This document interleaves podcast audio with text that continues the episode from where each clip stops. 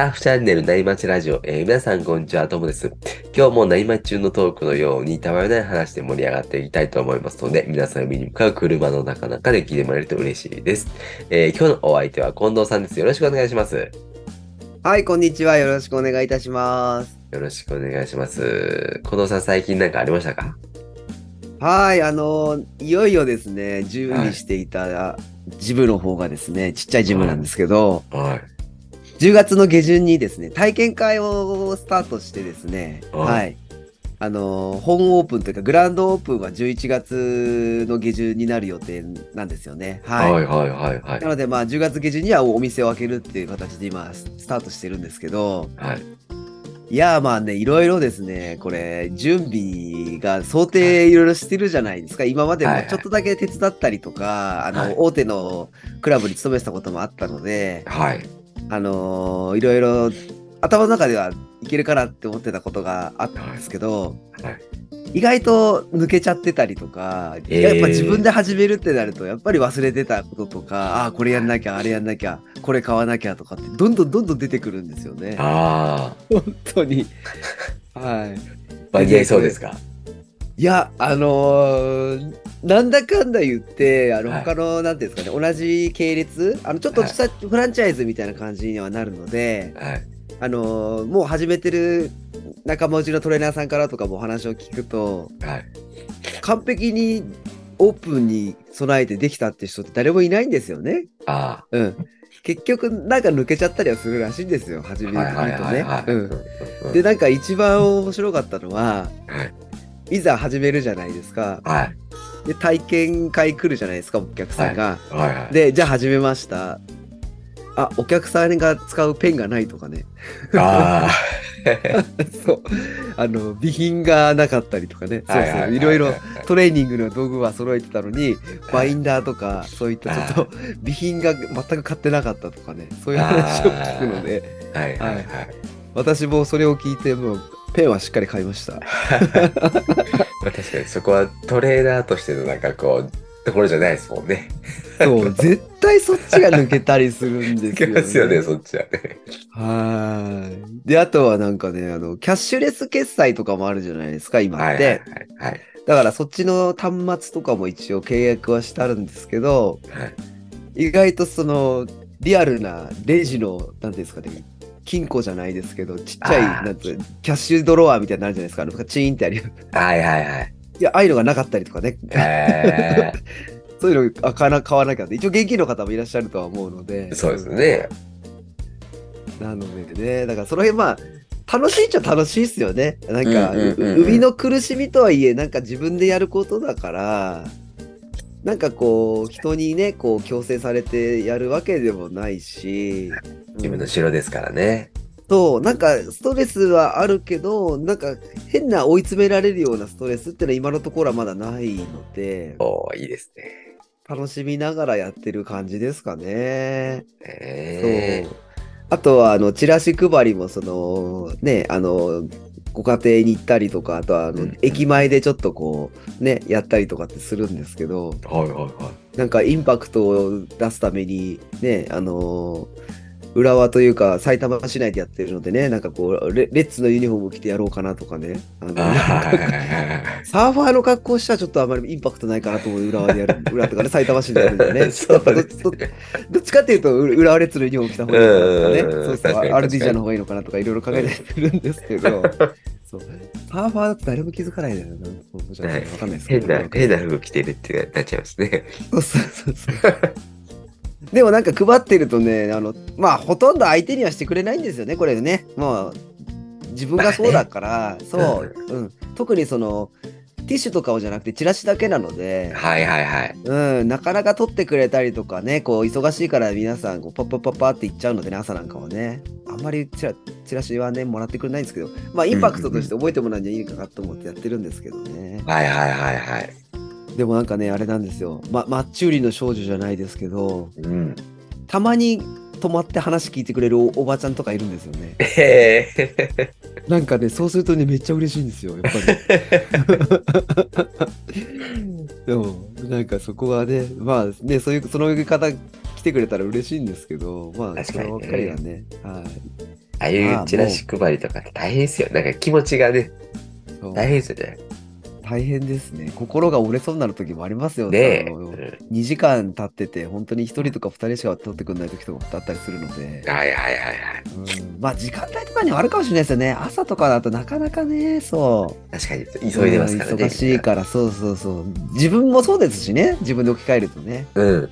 うん。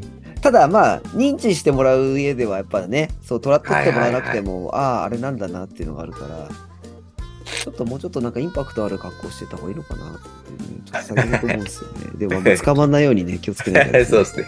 変な変なことしてね、そうそうそう。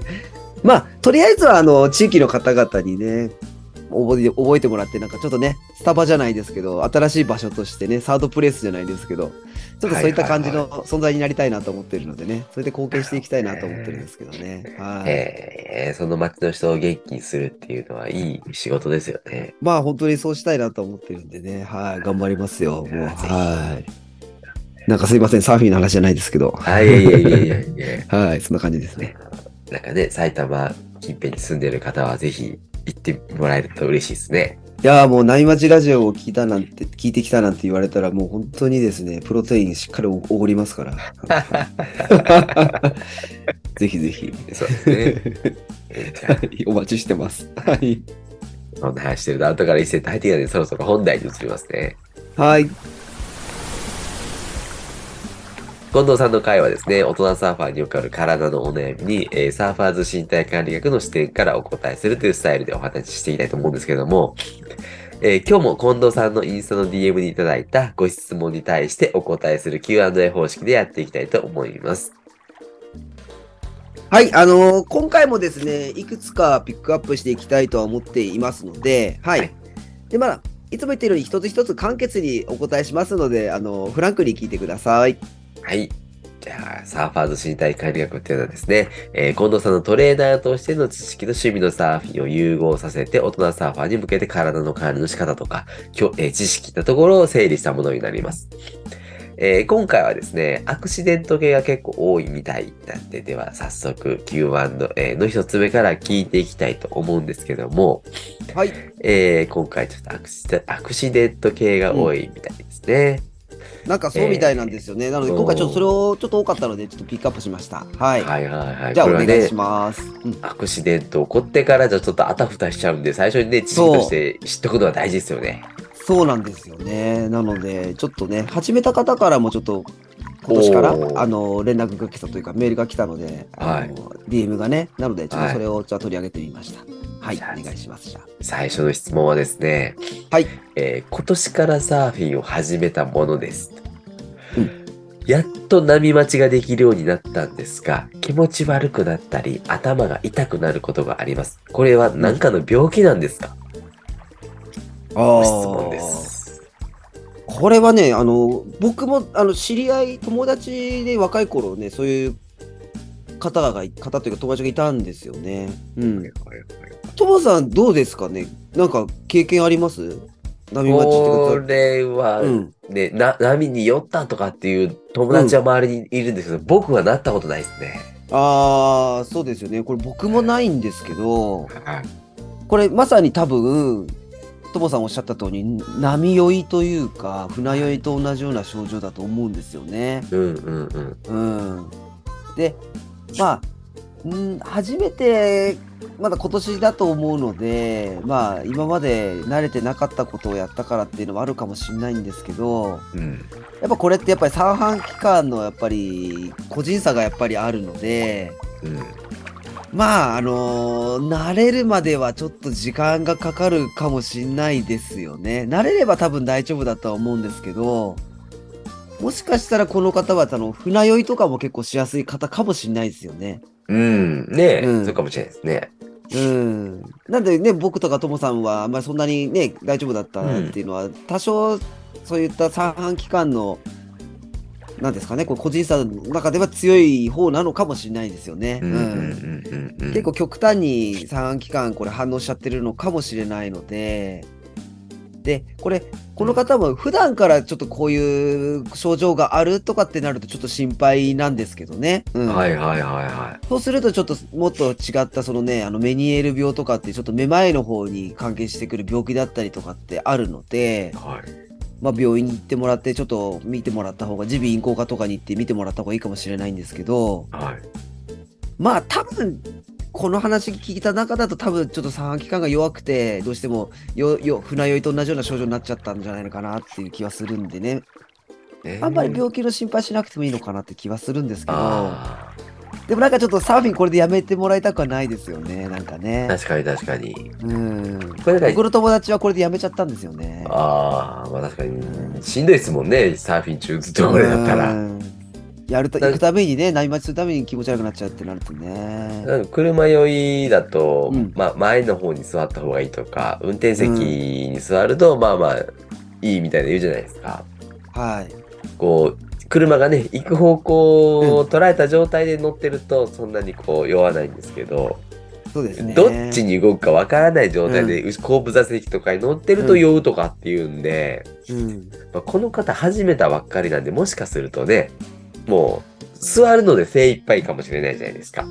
どっち行くか分かんないですもんね。はい。ポジションがね。うん。これ慣れてくるとね。ね、僕ら遠く見てるんで、うんあ波が来たなとか、わかるじゃないですか。うんうんうんうん。もしかしたらそういうのも解決させてくれるのかもしれないですし、うん、間違いないですね。うん。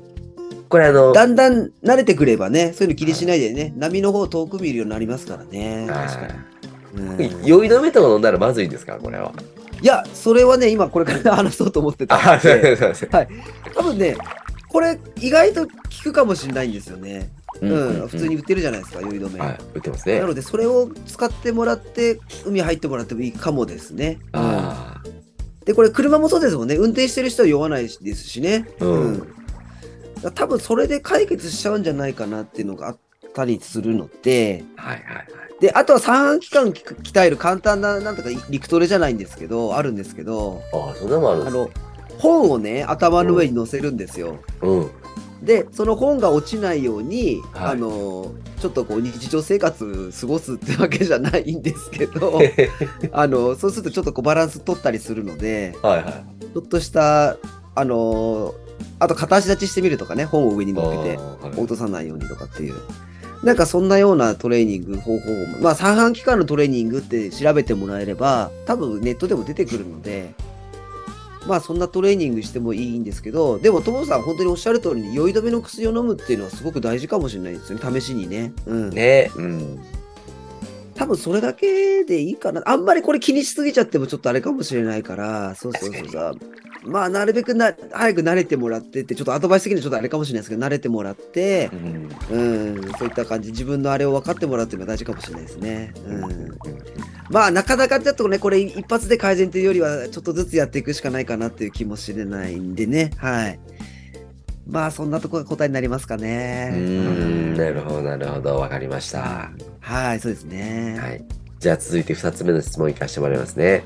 はい。えー50代ですと。で、8月、ものすごく暑い日中にサーフィンしてたら、頭痛がして目の前がチカチカする感じになり、熱中症だと思いすぐ上がって、えー水分と塩分を補給しました。冷静ですね。うん。で、一時的に収まったんですが、その日の夜、嘔吐してしまいました。熱中症はすぐには回復しないのを身をもって感じました。体力には自信があったのでショックです。えー何か補足の注意点があればお,、ね、お聞きしたいです。ということなんです。ああ。まあ、この方、だいぶね、あの、いろいろ自分のね、あの体のことっていうか、そういった知識とかってある方だと思うんでね、うん、ねえうんそうやって塩分補給できたってことはすごく素晴らしいことなので、うんはい。まあ、でもこれ、今年って特に酷暑だったじゃないですか。暑かったですね。ねだから多分、いつもね、いつものシーズン以上に多分、こういった危なかった症状出ちゃった人って結構いサーファーでもいたかもしれないんですよね。多かったかもしれないんですよね。暑すぎましたからね、ちょっとね。うん逆になんかほら、あの、海の家が8月って人が暑すぎて少なかったって話も聞いたんでね。ええそう。確かに38度でビーチにいたくないですもんね、なんかね。確かに。ね灼熱すぎますもんね。ですよね。家にいた方が涼しいって そうそうそういうか快適ですね。あんまりその酷暑のとこコラボししてこうやってなんかね、あの日焼けしようって思わないですもんね。まあ中にいるかもしれないですけど、そういう人も。ちょっとだから日本も変わってきちゃってる感じがするのでね、夏がね。えうん。で、これ、もうあのー、嘔吐しちゃったのは、もう多分本当にこれってやっぱり熱中症のい一種だと思うので、はい。うん。あのーまあ、致し方なかったところだったと思うんですけど、このはい塩分と水分に取ってもらったのはすごく正解なんですよね。うん。で、やっぱり、あとは絶対こういう症状出ちゃったら、本当にその後頑張ってサーフィン続けるよりはもう上上がって涼しいところでもう、その日はもう休んだ方がいいと思います。うん。で、プラスして、あとは体を冷やすっていうことも大事だと思うので、はい。まあ家帰って、まあこれ前に熱中症取り上げた時に話で入れたとは思うんですけど、はい。あのなんかちょっとこうアイスノンとかあのちょっと冷えるやつあるじゃないですか、まあ氷のとか作ってもいいんですけどはい。まあそれをその脇の下とかあとこのなんていうんですかね内もものところ鼠径部のところとかはい。あと首のところからなんかに当ててもらってはい。それであのゆっくり寝てもらうといいと思うんですよね。うんそうするとこの近くって動脈が近くにあるから結構体が早く冷えるので、うんあそうそうそうそうそう。それだけでも、うん、あの病院行くほどでもない症状でもこういった感じで嘔吐しちゃったりとかする場合もあるので、えそういった時はまだ体が多分熱くなっちゃってると思うんでね、そういった体をちょっと冷やしてあげるっていうことも大事かもしれないですね。塩分補給はすごく大事ですし、その辺を多分体冷やしてなかったのかもしれない。まあ、クーラーの中の部屋でゆっくりするっていうのも大事なんでね。うん。はい、それでもいいとは思うんですけど、もうちょっとその鼠径部とかにこうやって冷たいのを当ててもらった方が早く対処できると思うので、あうん。あ。でも後から来るんですね。あの、一瞬治ったりするんですよね、症状が。うん。うん。ただでもやっぱり後からそうやってちょっとまだ治りきらないで、あの、体がちょっと不調を出しちゃうっていうことも、中にはあるらしいんですよね、熱中症の場合って。ええうん。だからちょっとその日はね、あの、様子見た方がいいかもしれないです。だこの方帰って正解だったかもしれないですね、こうやってね、上がって。うん。確かに。無理しなかったっていうのがね。うんうんうん。結構いろいろね。うん。はい。首にかける、なんかうん、で、なんか冷えるやつありますよね、今ね。今ね、出てますよね。あれはでもね、多分ね、に普通にあのに日中にその通勤とか職場で使うにはすごく体冷えいいかもしれないですけど、熱中症まで行くとね、結構もうちょっとひ冷えた方がいいかもしれないので、ああ。うん。もうちょっと冷たいの首に当ててもいいかもしれないですよね。うん。なるほど、なるほど。あれは熱中症にならない予防って言った方がいいんですかね。あれはね、そう、うん。なっちゃってからだともうちょっとちゃんとやんないとまずいかもしれないね。へえ、なるほど、なるほど。うん。ただやっぱりちょっとね、あの、前話したように意識混濁とかしちゃう場合ではすぐやっぱもう救急車で行った方がいいと思うので。はいはい、冷やしてる場合じゃないってことですよね、もう。そう、もう、そういった時はもう直接静脈に、あのね、あの、冷えたものをあの注射するっていうのもあるので、うん、そっちの方がやっぱ早く体冷えるので、それで治るんだったらもうさっさとそれやってもらった方がいいですそう、ね。点滴の方がやっぱ早いですからね。はいはいはいうんはい。なので、その辺はちょっと本当意識とかあった時に、コンタクトがあった時はすぐ病院行った方がいいので、うんわか、りました。結構、あの、バカにできないんでね。うんはい。うんうんまあこれね、本当に熱中症って年齢関係なくね、あの体力とかも関係なく突然やってくる場合もあるので、その時の体の体調によってもね。うん。うんうんうん。なんで、あの、皆さん本当にこれからね、こんな、毎年もしかしたらこういう酷暑になっちゃうかもしれないから、これからの地球はね。そうですよね。なので、うん、ちょっと気をつけてくださいね。いや、はい結構もう付き合っていかないといけないかもしれないですよね、このいや酷暑っていううね、気候と。ね、アラブの国と同じようにななっちゃうかもしれないのでね。え今もうねねー保育園とかでも8月プール中止ですからね、ほとんどの日が。ああ、確かに危ないですもんね。そうね我々の時7月とか9月楽しみでしたけどねい。や、そうなんです。8月って一番プールする日じゃ、時じゃないですか。うん今暑すぎてプールが、ができないっていう。なんか7月とか9月にやる。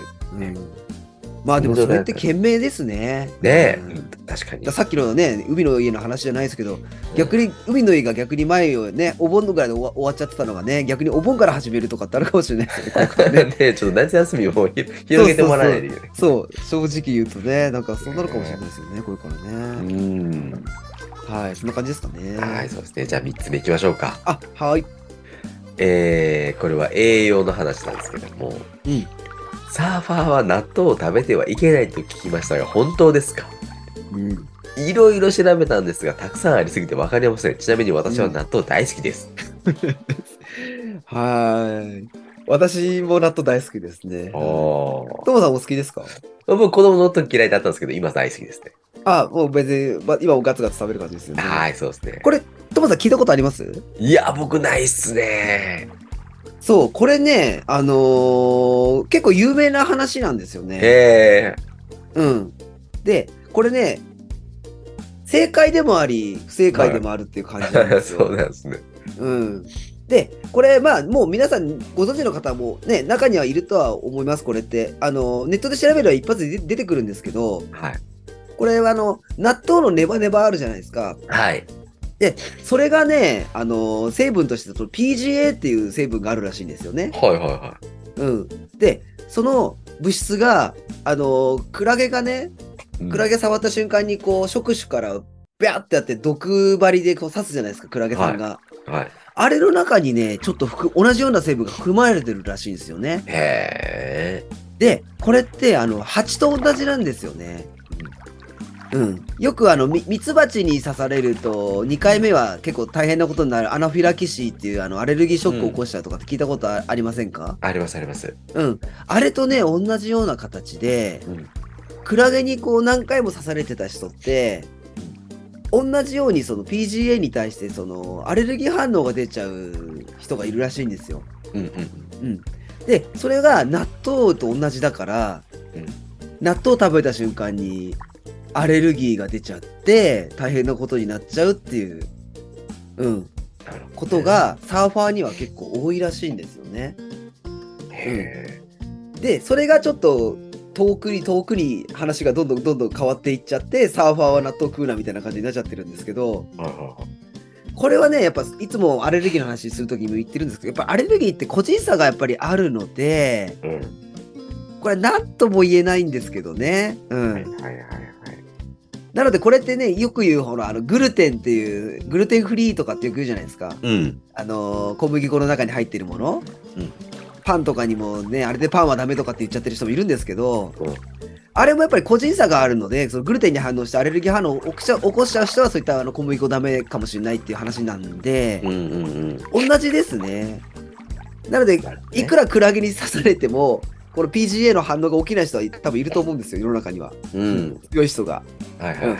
多分その人って他のアレルギーにも強いかもしれないんですけどね。うん。うんうんうんうん。で、逆にちょっとすごく敏感な人っていうのはもしかしたらクラゲに何回か刺されちゃってて、すぐその PGA に反応する人はちょっと納豆はひ本当にアレルギー反応出ちゃう人はもうちょっと控えた方がいいと思うので、うん。うん、これアレルギー治すっていうのはなかなか難しいんでね。難しいですよね。そう、一回体がそういう風に、ね、なっちゃったら、なかなかこう、花粉症と同じでね、そうう、ん改善っていうのは難しいから、これ、トモさん、クラゲ今までありますか？刺されたこと。まあ、子供の頃はあるんですけど、最近ないっすね。ああ、そうですか。そう、例えばその時期によっても変わってくるかもしれないですよね。大人になって刺されて出やすくなっちゃってる人もいれば、あ子供の時は刺されてこうアレルギー出ちゃったけど、今大人になって大丈夫になっちゃったっていう人もあ。いるので、で、僕はね、何回かもう水クラゲに刺されたことあるんですよね。ううん。特になんかね、お昔はお盆とかだともう結構湘南とかだと結構クラゲ出たりとかしてて、はい。結構刺されてた記憶があるんですよね。あの、エボシには刺されたことはさすがにないんですけど、確かにね。そう、ちょっとしたあの、へね、あの、その辺に浮いているクラゲさんには結構刺されたことがあって、うん。でも今も平気で納豆食べてるのうで、ん。私は大丈夫かなって。ね、私納豆大好きだから結構それショックになるんですよね。食べられなくなっちゃうと。いいた、ね、タンパク源にもなるからね。怖い方は最初納豆少量食べるっていうのがいいかもしれませんね。そう、結局ね、そうやってアレルギー検査みたいな人はやっぱちょっと少量でチェックするじゃないですか。はい、そうですね。うん、だからそういったトモさんおっしゃる通りに、まずそうやって少量をちょっと食べてみて、反応出なければ、もう美味しく食べてもらって全然大丈夫だと思うので、まあ残念ながらそれでちょっと出ちゃうっていう方はちょっと控えてもらった方がいいかなっていう気はしますね。なるほどうね。ん。だからそうすると植物性タンパク取るんだったら納豆だけじゃなくても他のお豆からも取れるから、うんそのネバネバじゃないようなね、豆を取ってもらえればいいかなって気はするので、そうですね。はい。うん。ちょっとね、これはあの、うん。グレーなとこですけど、まあ、症状出てしまった方は気をつけましょうということに答えになっちゃいますかね。はい。うん。そんな感じですかねわかりました。ありがとうございます。はいでは、えー最後の質問いきたいんですけども、はいえー近藤さんは今、食事以外にどんなサプリメントを取っていますかという質問です。おはい。まあ、もうめっちゃこれ具体的に、あの、ゆあの質問でありますね。はいはい、はいね。まあ、いつもね、私サプリメント、サプリメントって話してるんですけど、はいはい。これ、トモさん、ちなみに今、サプリメント取ってますか？食事。えーっと、あれはサプリメントかちょっとわかんないですけど、うんぐっすり寝れるやつみたいなの飲んでますね。あーあの、まあ、み、あの、あれですかね、ブルー、なんだろう、ありますね。なんかありますよね。なんか乳酸菌白タ株みたいな感じですか？あれそう、成分みたいなト1000みたいな。そのはれああ、なんかそういう、なんか、あと他にもなんかありますよね。ああ、でもそれもサプリメントの一種でしょうね、多分ね。うんメラトニンとか書いてるのかなわかんないですけど。うん、ああ、多分それです、それです。あー、なんかそうですよね。はい。はいあ、それはそれでもうめちゃくちゃ、あの、運動栄養休養の中のね、休養の中のサプリメントになってくるからいいとあ思うんですけど。あ、はいはい。そう、これね、本当にぶっちゃけ言うと、本当に僕は本当に変な特別ななんかめちゃくちゃ高いような、あの、サプリメントは取ってません、本当に。もう基本的にはいつも言ってるように、三大栄養素の中、あ、五大栄養素か。五大栄養素の中のものしか取ってないんですけど、まあ具体的に言うと、まずプロテインですよね。うん、あの、はいプロテインパウダー。はい。これは、あの、僕朝に1杯必ず飲んでますね。えうん。これはなんでかっていうと、ー、はいあの、朝あんまりタンパク質取れてないんですよ。パンと、ヨーグまあ、ヨーグルトにちょっと入ってるから、乳製品だから。あと、ってなってて、その時にやっぱりプロテインパウダー取ると、1回に 20g ぐらいタンパク質取れるので、はい。うん、なんか朝食のドリンク代わりにプロテイン取ってる感じですね。はい。で、あとは、あの、ビタミン C ですね。うん。はいビタミン C はやっぱりいろんな風邪の予防とかにもなるし、お肌とかにもいいので、うん。まあお肌はあんま気にしてないかもしれないですけど、はいうん。あのね、水溶性なので、このね、あ、あとね、ビタミン B も取ってます。うん。おなので、ビタミン類は、このビタミン B と C の水溶性って言われてるね、前話したかもしれないですけど、あの、は取ってますね。これいくら飲んでも別に体に害はないしはい、ただ、まあ、大量には取ってないですよ。あの、取ってないんですけど、まあ、規定以上ぐらいにちょこっと多めに取ってますね。はい。うんうん。で、あとはもう一つがね、マルチミネラルってあるんですけど、はいはいはい。うんあのーミネラル類、あのー亜鉛とか、うんあカルシウムとか、いろんなもんがこうぎょ1個に凝縮されたやつ売ってるじゃないですか。まあはいそんなに高くないんですけど、マルチミネラルは1日その指定されたものを取ってるっていう感じですうね。ーん。で、もう一つだけあって、プラスしてあの DHA って、あの、魚の油分から取った。おー、はい、賢くなるやつ。そうそうそうそうそう。それを一応まあこれも規定、規定の1日 2, 粒とか取ってる感じですかね。おー。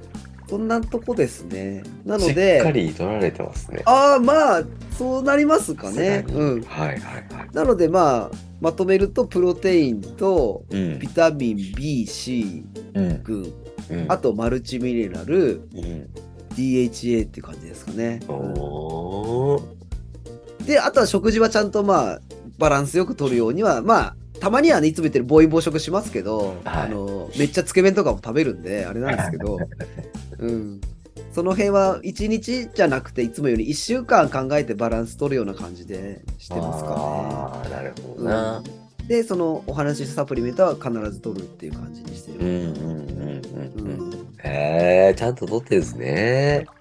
まあね、なんか一応こういう仕事もしてるから、ある程度はちゃんと説得力じゃないですけどね。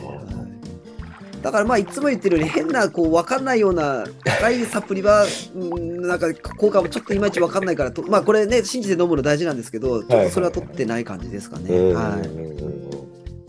だからめちゃくちゃお金をかけているのはないですね。あのネイチャーメイドとかで買うとすごい安いんでね。あのうんビタミン B とか C とかはね。はい。なんか僕最近気になってるのが、あの、えーブルーベリーとかうのんパッケージで目が、うん。あの、疲れ、うん目が疲れないやつ、仕事でね、ともさん大変ですもんね。はい、最近老眼でもう。うん近くが見えなくなってきたんで、なんかそういう老眼の人のこう、イラストが書い書いてあるんですよ、パッケージに。うん 聞くのかどうか、ちょっと迷ってるんですけどね、いつも。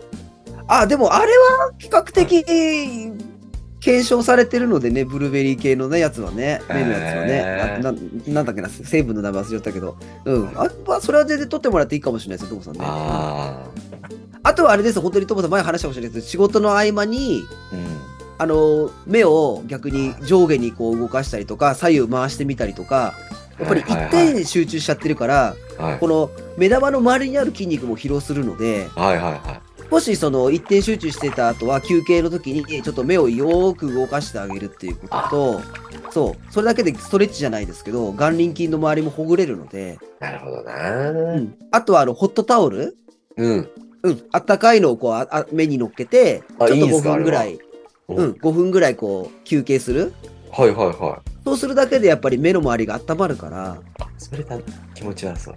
うん、それだけでもね、結構目の休養にはなるから、あの、意外とそれで視力、まあ、回復するっていうわけじゃないけど、あの、はい疲れてる目ってやっぱり視力も落ちるので、あはい、それだけでも結構目の方、またもう一回仕事できると思うので、体と同じでちょっと目の方もそういったストレッチじゃないですけど、あの、ケアしてあげるってすごく大事ですね。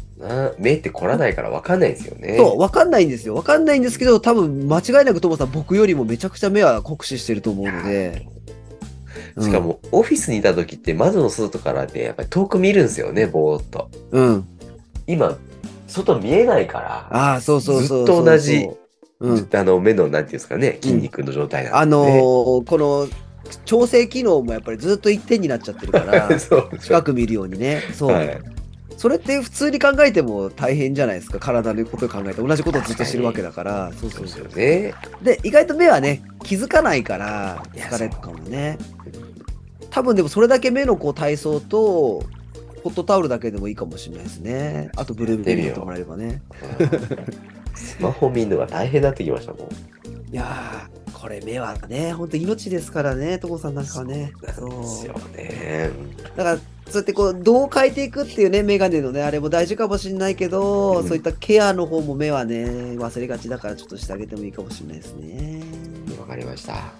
はい。まあ、あの、サプリメントの話戻ると、まあ、いつもお話ししてる通り、まずは、あの、食事をきちんとすることがまず大前提なんでね、皆さん。はい。そうしてください。はい。え、近藤さんってお昼ご飯とかちゃんといい、なんていうの、バランス取るやつ食べてるんですか？正直言っていいですか？はい。あの、意外と、あの、おにぎりだけだったりします。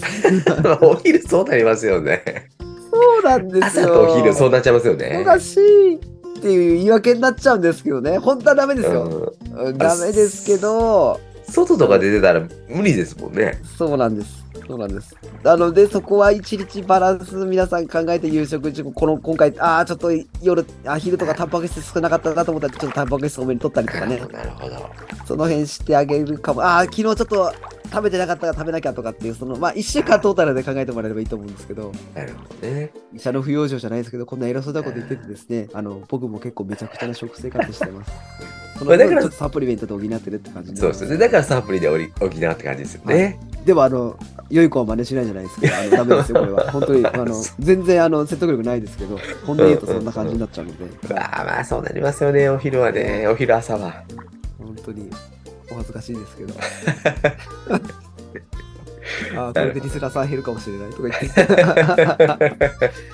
はい。あの、皆さんしょうがないんです、こればっかりはね。はい。あの、現代生活ですね。はい。そうですね。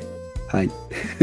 わかりました。食事をちゃんととりましょう。ですね。まずそうですね。はい。わかりました。では今回もですね、Q&A 方式で行いました、えー、バラエティな回って感じでしたね。そうですね、今日ちょっといろんなものに取り上げたので、まあ、あのね、危険なところは皆さん、その熱中症だったり、その短期間だったりはね、あの、気をつけていただいてですね、はい、あれなんですけども、まあ、あの、僕も何回もクラゲにやられているんですが、今のところ、ね、大好きな納豆がっつり食べられるのでいいんですけど、うん。まあ、これわかんないです。わ僕も明日、もしかしたらアレルギー発症するかもしないですしね、うん、こればかりは神神のみぞ知るっていう感じになるんですけど、うん。まあでもあんまりね神経質になりすぎてねあの気にしすぎちゃってもこれは逆に人生つまらないし逆に体にもこれ気にしすぎちゃうのも良くないかもしれないので、ねまあある程度こうなっちゃったらなっちゃったで受け止めてあげて広い視野でねあの人生過ごしてもらった方がいいと思うのでうん。はいまああとはね皆さん海気をつけましょうね、うんあのちょっと思ったのがこんな気候なんでやばいやつらが南国のやつらが結構ね、千葉の海とか湘南の海とかにもね、あと日本のね、あの四国だったり九州だったり近海には来てるかもしれないから、確かに確かに。まあちょっとその辺、ね、自然相手だからね、本当に気をつけていきたいなって、まあなかなかね、こういうのし予防するのは難しいですけど、うん。まあちょっと気をつけていきましょうね。はい。うん、あとまあいつも言ってるように栄養の面についてはねいろんな考え方がありますし、はい。まあ基本をまずはしっかり押さえてもらって自分で判断できる力を皆さんもつけていっていただければと思いますので。はい。わかりました。つけてください。はい。